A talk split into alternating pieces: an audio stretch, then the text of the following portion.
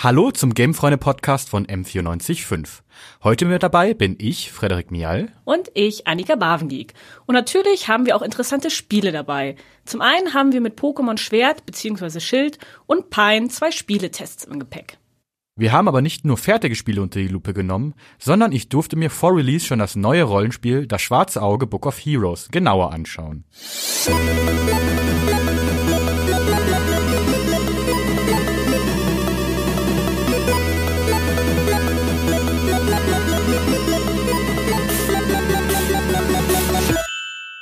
Man werfe sieben junge holländische Entwickler, eine Spielidee und eine Crowdfunding-Kampagne in einen Topf.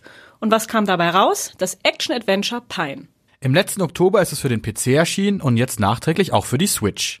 Und unser Gamefreunde-Redakteur Jan Rothe hat das Ganze mal angetestet. Angezockt. Der M945 Spieletest.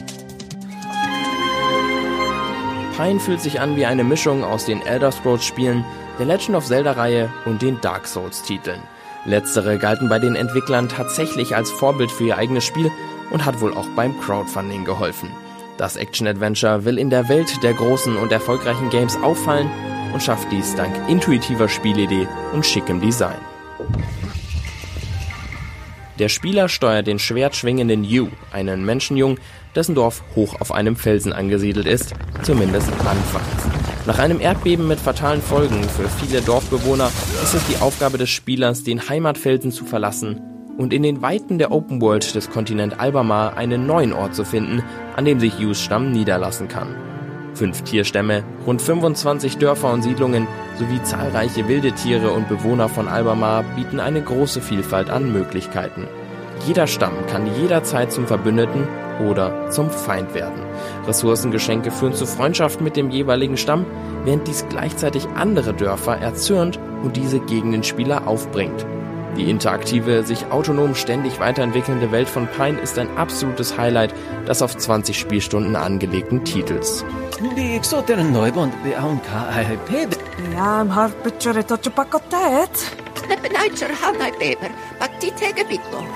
Sims-artige Dialoge, ein wunderschöner Soundtrack und Dungeons voller Rätsel und geheime Artefakte vervollständigen die Spielwelt. Auch grafisch macht das Spiel einiges her, der Comic-Stil funktioniert weitestgehend.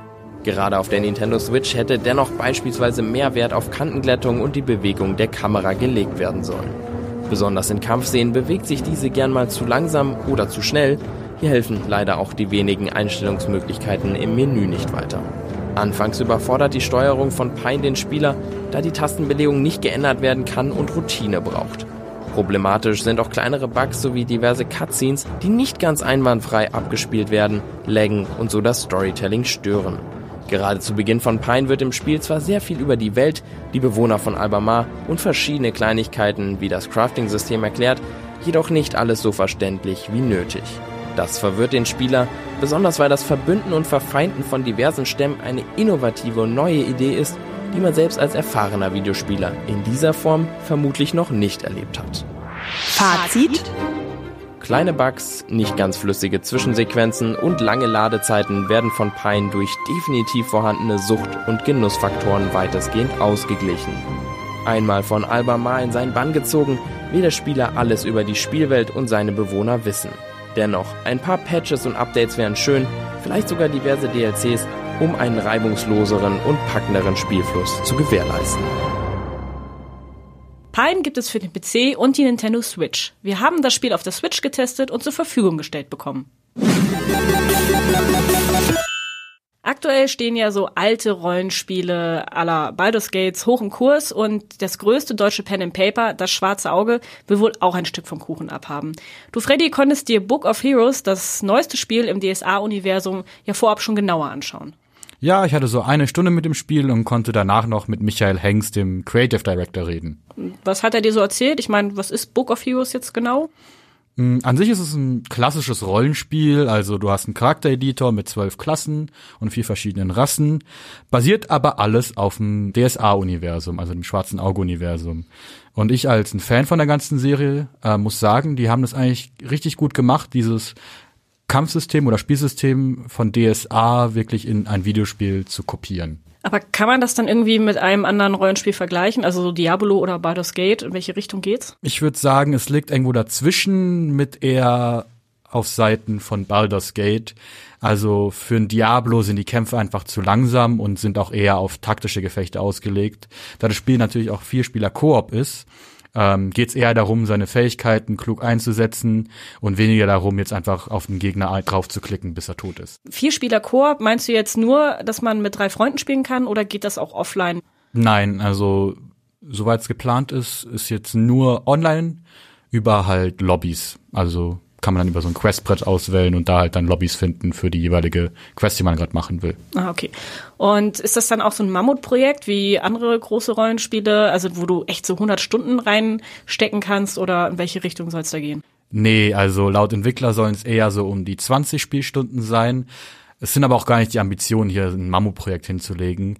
Für mich war das so ein bisschen das Gefühl, dadurch, dass es auch einen stärkeren Fokus auf Kämpfen gibt, dass sie einfach versucht haben, dieses DSA-System zu implementieren in das Spiel. Und da haben sie dann auch die Grenze gezogen. Also man kann einfach die Kämpfe gut genießen, aber wenn man jetzt äh, große, ausschweifende Dialoge oder eine epische Story erwartet, dann wird man da, glaube ich, eher enttäuscht werden. Also es ist mehr so eine kurzweilige Runde für zwischendurch mit drei Freunden. Also sollte man da andere Erwartungen haben als an einem Baldur's Gate oder so? Ja, auf jeden Fall. Also es ist natürlich auch nur ein fünfköpfiges Studio die müssen halt irgendwo auch die Grenze ziehen. Wenn sie jetzt da noch eine riesige Story draufklatschen würden, würde das, glaube ich, mehr als nur den Rahmen sprengen. Aber sie haben schon gesagt, dass sie DLCs bringen wollen mit halt neuen Levels und neuen Klassen. Da sie jetzt noch nicht alle DSA-Klassen reingebracht haben, schauen sie halt auch so ein bisschen auf die Community, äh, welche Klassen sie gerne haben wollen, beziehungsweise vielleicht auch neue Gehen Levels. Auf das Feedback ein. Genau, also sie arbeiten da auch sehr mit der Community zusammen. Und das kommt dann wann jetzt genau raus? Einen genauen Release-Termin gibt's leider noch nicht. Äh, was ich jetzt gehört habe, war das zweite Quartal 2020. Also auch nicht mehr lange hin, müssten wir eigentlich bald einen Termin bekommen. Als Pokémon-Trainer der ersten Stunde habe ich nach den Remakes der zweiten Generation so meine Probleme mit den neuen Pokémon-Teilen richtig warm zu werden. Die aktuellen Editionen Schwert und Schild machen aber durch ihre neuen Features trotzdem neugierig. Und dürften durch DLCs auch noch länger bei der Stange halten. Für alle, die bisher noch unschlüssig sind, hat Gamefreunde-Reporter Edis Ünig sich auf Pokémon-Jagd begeben. Angezockt.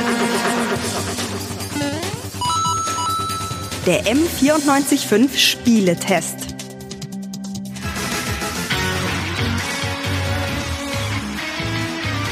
Pokémon Schwert und Schild. Die ersten richtigen Pokémon-Spiele der Switch-Ära. Bis auf den schlankeren Pokédex fühlt sich das Ganze aber immer noch sehr vertraut an. Wir begeben uns mal wieder im zarten Jugendalter auf eine große Reise, um zum besten Pokémon-Trainer aller Zeiten zu werden. Auf dem Weg treffen wir auf alle möglichen Hobby- und Profi-Duellanten, die mit überzeichneten Charaktereigenschaften schnell klar machen, wer gut und wer böse ist. Die typische Teenager rettet die Welt und wird nebenbei Meistertrainer-Story macht dieses Mal sogar noch weniger Sinn als in den vorherigen Teilen. Durch die plumpen Dialoge und sehr eigenartigen Pläne der Bösen hatte ich konstant das Gefühl, als hätte ich aus Versehen Szenen übersprungen. Aber die meisten spielen Pokémon eh nicht für die Story, sondern um die Welt zu bereisen und süße Tierchen zu mannshohen Elitekämpfern zu trainieren. Das macht ihr dieses Mal in der Galar-Region. Die soll an Großbritannien erinnern und fängt den Charme auch ziemlich gut ein. Die Kamera ist jetzt endlich frei bewegbar und lassen die ganze Atmosphäre umso besser wirken. Pokémon laufen frei sichtbar in der Spielwelt herum und lassen alles deutlich lebendiger wirken. Um alle Pokémon zu sehen, muss man aber weiterhin auf zufällige Begegnungen im hohen Gras hoffen. Die Neuzugänge im Pokédex sind auch fast alle so hochwertig, dass ich die meisten gestrichenen alten Pokémon gar nicht so sehr vermisst habe.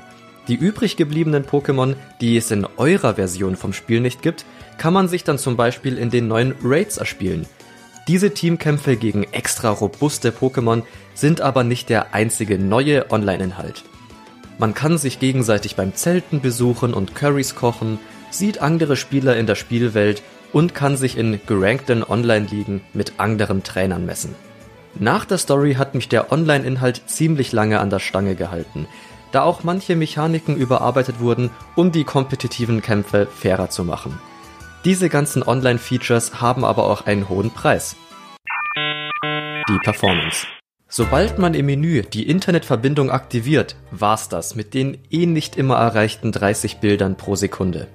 Und die Spielwelt ist mit wild rumglitschenden Spielern gefüllt. Solange man aber offline spielt, ist die Spielwelt deutlich stabiler in der Performance und auch so interessant zum Erkunden. In Sachen Optik und Performance hätte es sich aber trotzdem eine Scheibe vom deutlich älteren Legend of Zelda Breath of the Wild abschneiden können. Die Animationen der Pokémon haben sich aber auch trotz der Versprechungen nicht wirklich weiterentwickelt. Es gibt mal wieder das kurze statische Hüpfen, das kurze statische Zappeln und natürlich das kurze statische Drehen.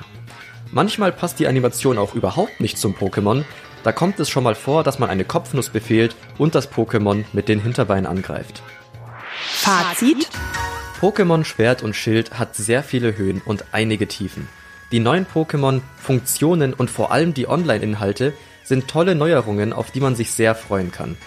Gleichzeitig lässt das Spiel aber Dutzende Gelegenheiten liegen, um sich wirklich wie eine Next-Gen-Erfahrung anzufühlen. Vor allem Fans der Serie dürften hier öfter mal enttäuscht werden. Wenn man dann am Ende mit DLCs fast 100 Euro zahlt, lohnt es sich vielleicht auch mal auf einen Sale zu warten. Für den Test wurde uns das Spiel von Nintendo zur Verfügung gestellt. Im Sommer kommt dann die erste Erweiterung. Für genug Abenteuer auf der Nintendo Switch ist ja wohl erstmal gesorgt. Und alle Rollenspielfans, die nicht so viel Zeit haben, bekommen mit Book of Heroes dann ja auch bald Nachschub.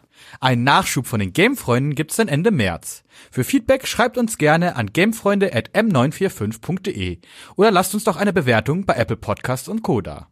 Mit an dieser Folge beteiligt waren Jan Rothe und Edis Ünig. Am Mikro waren heute Annika Bavendieck und Frederik Mial. Wir sagen Tschüss und bis zum nächsten Mal.